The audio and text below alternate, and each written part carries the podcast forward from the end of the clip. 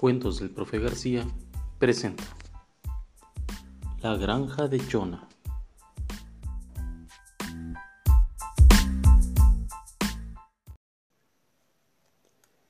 Cierto día en el pantano descansaba plácidamente un cocodrilo bonachón. Él se llamaba Coco, el terror del pantano. Ante tanta calma, decidió salir a nadar a ver qué se encontraba para merendar ese día. De pronto, unos gritos hicieron que asomara sus dos grandes ojos cristalinos y hermosos.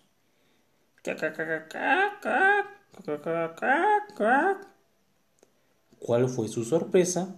Que dos gallinas parlanchinas discutían eufóricamente. Tan apasionante e interesante era la discusión que Coco se detuvo a atacarlas y prefirió escucharlas. Las gallinas que discutían eran doña Fideíta y doña Chonita. Doña Fideíta, como su nombre lo indicaba, estaba tan pero tan flaca como un fideo, de cuerpo raquítico. Además, tenía un semblante cansado. En cambio, doña Chonita era una gallina regordeta, de amplio plumaje blanco y elegante. Se veía joven para la edad que tenía. Ninguna de ellas se percató de la presencia de Coco, y él se recostó en la orilla cada vez más atento a lo que ellas discutían. La discusión giraba en torno a unos granos de maíz. Doña Chonita era la dueña de esas tierras. Un día un barco lleno de maíz atracó cerca de donde vivía ella. Sus ocupantes dejaron la carga y nunca más volvieron. Doña Chonita, que era muy inteligente, le pagó unos hipopótamos para mover tan pesada carga y construyó un almacén donde depositó todos los granos. Ella fue al pueblo donde había nacido y convenció muchas gallinas de que la siguieran a sus tierras les prometió que ahí tendrían una mejor vida, tendrían el alimento suficiente y un techo donde dormir. Muchas gallinas se animaron y la siguieron con la esperanza de tener una mejor calidad de vida. Llegando, les mostró dónde vivirían y dónde trabajarían para ganarse el alimento. La granja se llamaba Las Amigas de Chona. Todas se pusieron felices y a partir de ese día muchas gallinas fueron empleadas de Chona. Fideíta había sido la mejor amiga de Chona, y por eso la nombró encargada de la granja, pero ni ella ni las demás gallinas habían mejorado su calidad de vida. Por el contrario, la gran mayoría estaba en los huesos y cansadas. Eso sí, Chona era la excepción. No era la primera vez que alguien le reclamaba Chona, pero sí era la primera vez que todas las gallinas se habían puesto de acuerdo y que habían nombrado a una para hacer el reclamo. Le entregaron sus peticiones ante todos los agravios sufridos. Doña Chona les había mostrado a varias gallinas que sólo contaba con cincuenta bultos de maíz y que si ella no los racionaba, rápidamente estos se terminarían y todas podrían morir de hambre. La verdad era que Chona tenía más de ciento cincuenta mil bultos de maíz y que cuando necesitaba más le pedía a los hipopótamos que fueran a traerlo. Las gallinas trabajaban más de quince horas al día en diferentes labores. Algunas ponían huevos, otras criaban lombrices, otras sembraban hortalizas, otras más componían el camino para acceder a la granja y muchas más otras hacían diferentes tareas, de las cuales habían ingresos suficientes hasta para comprar el maíz si fuese necesario. La ración del maíz era la siguiente: ocho granos de maíz en la mañana y ocho granos de maíz por la noche. Eso era insuficiente para todas las labores que se realizaban en la granja. Algunas gallinas apenas si se mantenían de pie, sus pellejos caían de sus cuerpos, Sus ojos saltones se desbordaban como queriendo abandonar esos cuerpos maltrechos por la mala alimentación y explotación del trabajo. Por esa razón, Fideita no se iría sin lograr una gran mejora en la cantidad de granos que les debía corresponder. La petición era de 16 granos de maíz por la mañana y 16 por la noche. Ese había sido el acuerdo de las gallinas. Chona les ofreció nueve granos en la mañana y nueve por la noche, a lo cual nadie quería ceder. Hasta que Chona hizo su última oferta, diez granos de maíz por la mañana y diez por la noche. Además, amenazó a Fideita.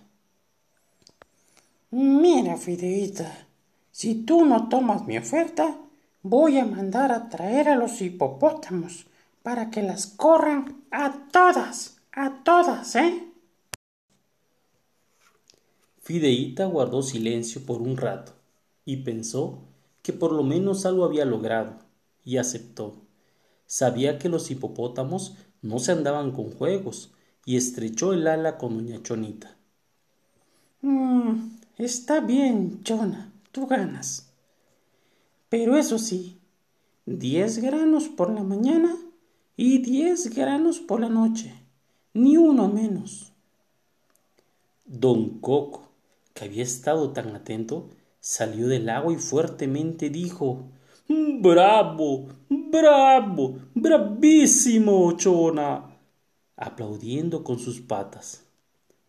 Chona, Chona, eso sí que es negociar. Maestra, maestraza.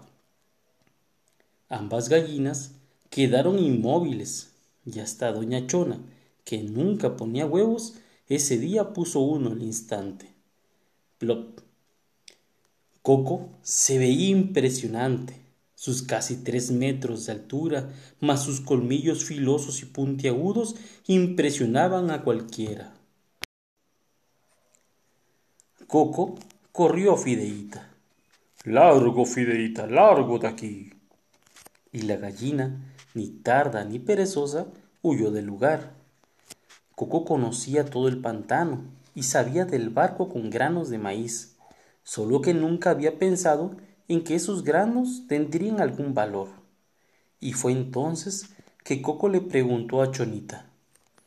Mmm, Chona, Chona, ¿acaso eres feliz? A lo que Chona le dijo. Mm, sí, sí, con voz temblorosa. A lo que Coco le volvió a preguntar. Mm, no me entiendes, Chona. ¿Ahorita eres feliz? A lo que Chona le respondió, no, no, casi llorando. Mmm, qué extraña eres, Chona. Pensé que lo que hacías te hacía feliz, pasara lo que pasara. A lo que Chona le dijo, no, no, no me, no, no me comas, no me comas, Coco, por favor, no me comas. Coco le contestó. Mira, Chona, no están mis planes comerte hoy. Eres una excelente tirana, pero una gran sinvergüenza como gallina. Y resulta que es a mí a quien le temen las gallinas. Eso sí que es increíble. A lo que Chona le respondió mm, Eso, eso es obvio. Tú nos comes, nos matas con esos colmillotes. Coco se quedó pensando por un momento. Mm, tienes razón en algo de lo que dices, Chona. A mí me temen por un momento, pero a ti, a ti deberían de temerte siempre. Les das una vida miserable a todas las gallinas, aun teniendo como darles una mejor vida a las de tu especie. Yo las mataré de un bocado, pero tú las matas de a poco. Alargas su muerte y alargas su sufrir. Además, yo caso para vivir. Tú las torturas para tu propio beneficio y ego. A lo que Chona le dijo. No, Coco, no, no, no, eso no te lo acepto. No tienes razón. Sin mí, ellas no podrían vivir.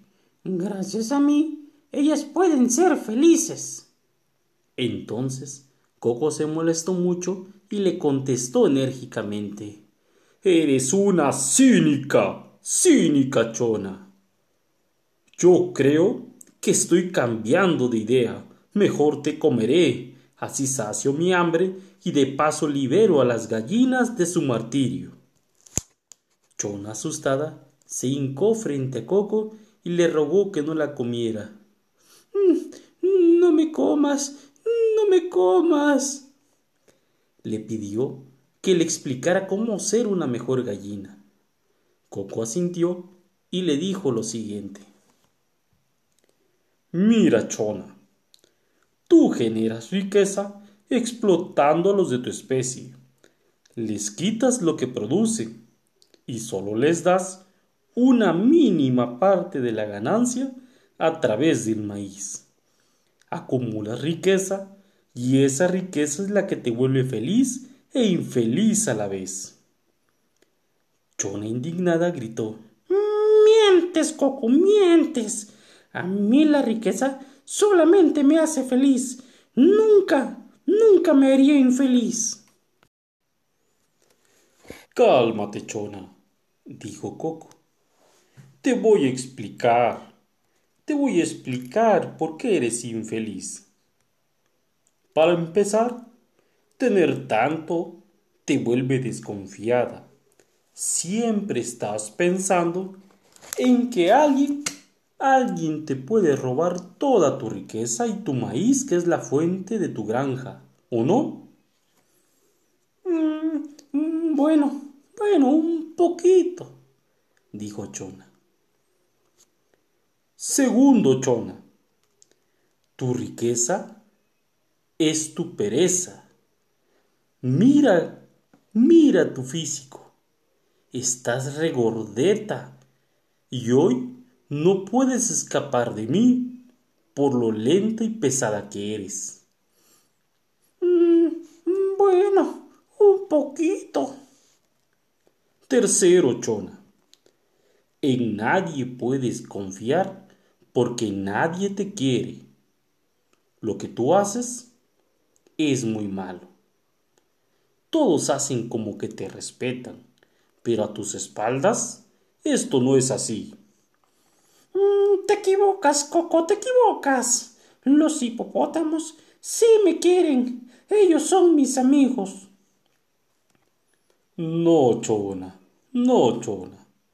Ellos te obedecen porque solo son unos trabajadores un poco mejor recompensados por ti. Pero si les preguntas, dirían que te envidian o que quisieran tu lugar. Cuarto, Chona, Cuarto, nunca, nunca llegarás a tener lo suficiente como para sentirte feliz. Al contrario, siempre seguirás deseando más y más sin poder lograrlo, lo que te llevará cada vez más a la infelicidad. Y por último, Chona, vas a terminar tu vida acumulando y acumulando. Y déjame decirte que nada te llevarás cuando mueras, y toda tu riqueza será repartida entre de otros que a lo mejor y nunca conozcas. Además, si no te has dado cuenta, Fideita ya tiene un buen rato que se fue. Y lo más seguro es que ya avisó a todas las gallinas y a los hipopótamos. Y nadie ha venido a tratar de ayudarte. Si hoy murieras en mis manos, a nadie le importarías. Chona comenzó a llorar a moco tendido. Tienes razón, tienes razón. Hasta que sintió que alguien la abrazaba. La piel áspera de Coco hizo que ella volteara a verlo y le dijo lo siguiente. Coco, he sido muy egoísta. He tratado mal a todas las gallinas por mi ambición. Si hoy no me comes, trataré a las gallinas como si fueran mi familia más cercana. Además, Coco, gracias por hacerme entender que la riqueza no está en el dinero, ni en las cosas. La riqueza está en todas las gallinas. Recuerda, Chona, ser más gallina no te hace ser más pobre, te hace ser más rica. Y eso, eso siempre te ayudará a estar más cerca de la felicidad que en verdad tanto añoras. Me voy, Chona, te prometo que pronto regresaré. Fin.